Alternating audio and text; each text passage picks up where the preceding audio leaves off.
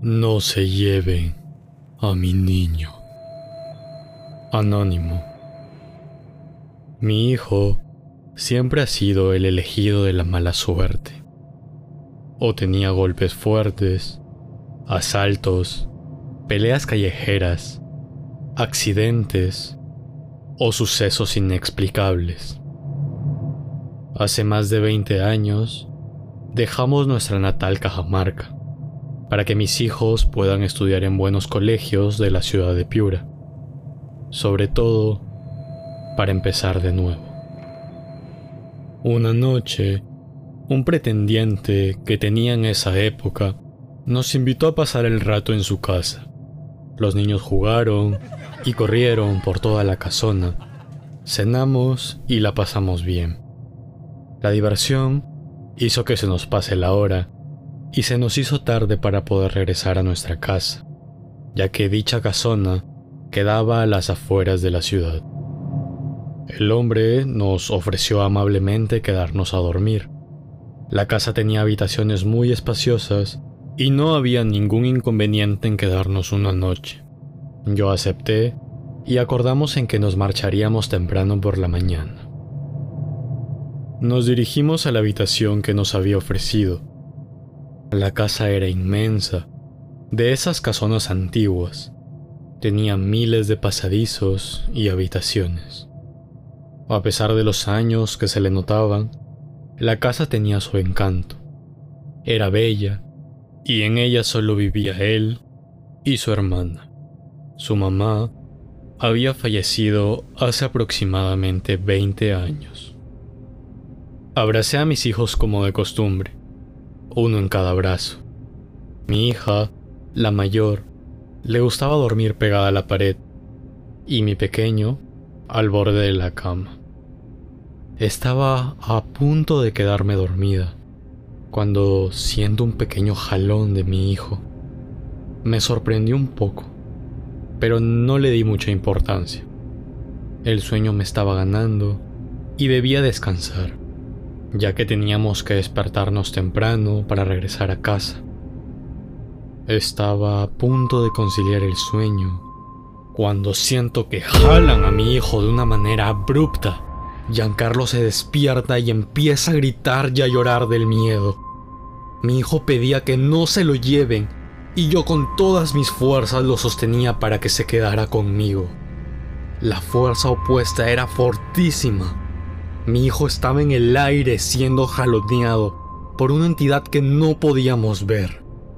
Estaba realmente oscuro y lo único que nos iluminaba era la pobre luz de la luna en aquella noche espantosa.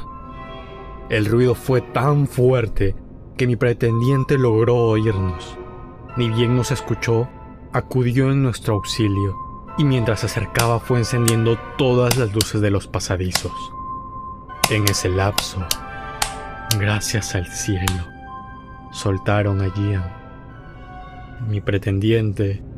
Nos encontró llorando a todos y le contamos lo que había sucedido.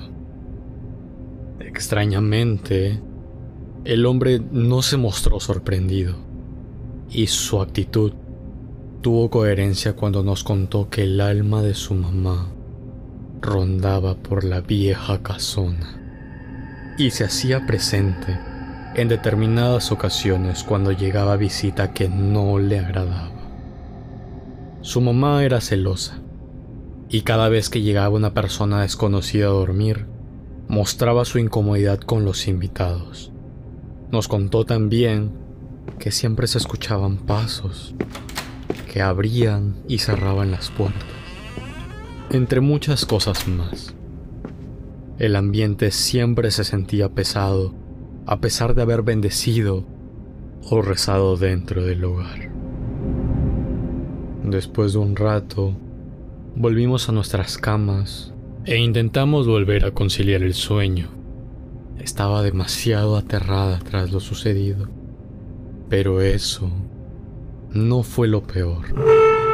Al día siguiente, mi hijo apareció con muchos moretones en todo su cuerpo.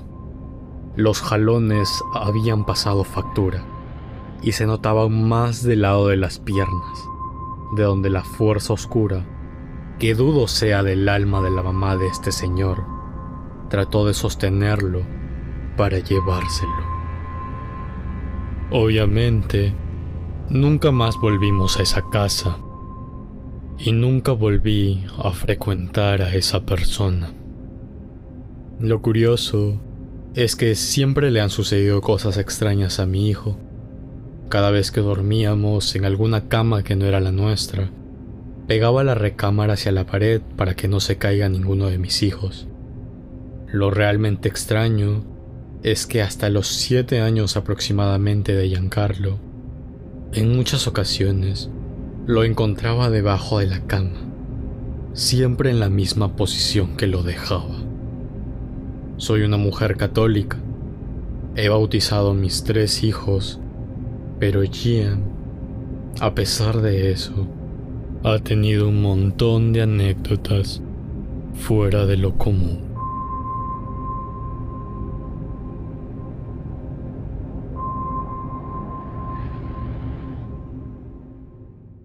Este programa está basado en anécdotas únicas que nos han sucedido a personas como tú y como yo. Anécdotas donde el tiempo se vuelve irreal. Aquel momento donde la desesperación y miedo empiezan a ahogar tus pensamientos. Donde tus latidos suenan tan fuerte que sientes que será la última vez. Ese momento es el que denominamos punto muerto. Si tienes alguna historia, no dudes en comunicarte con nosotros en cualquiera de nuestras redes sociales y puede que el siguiente caso sea el tuyo.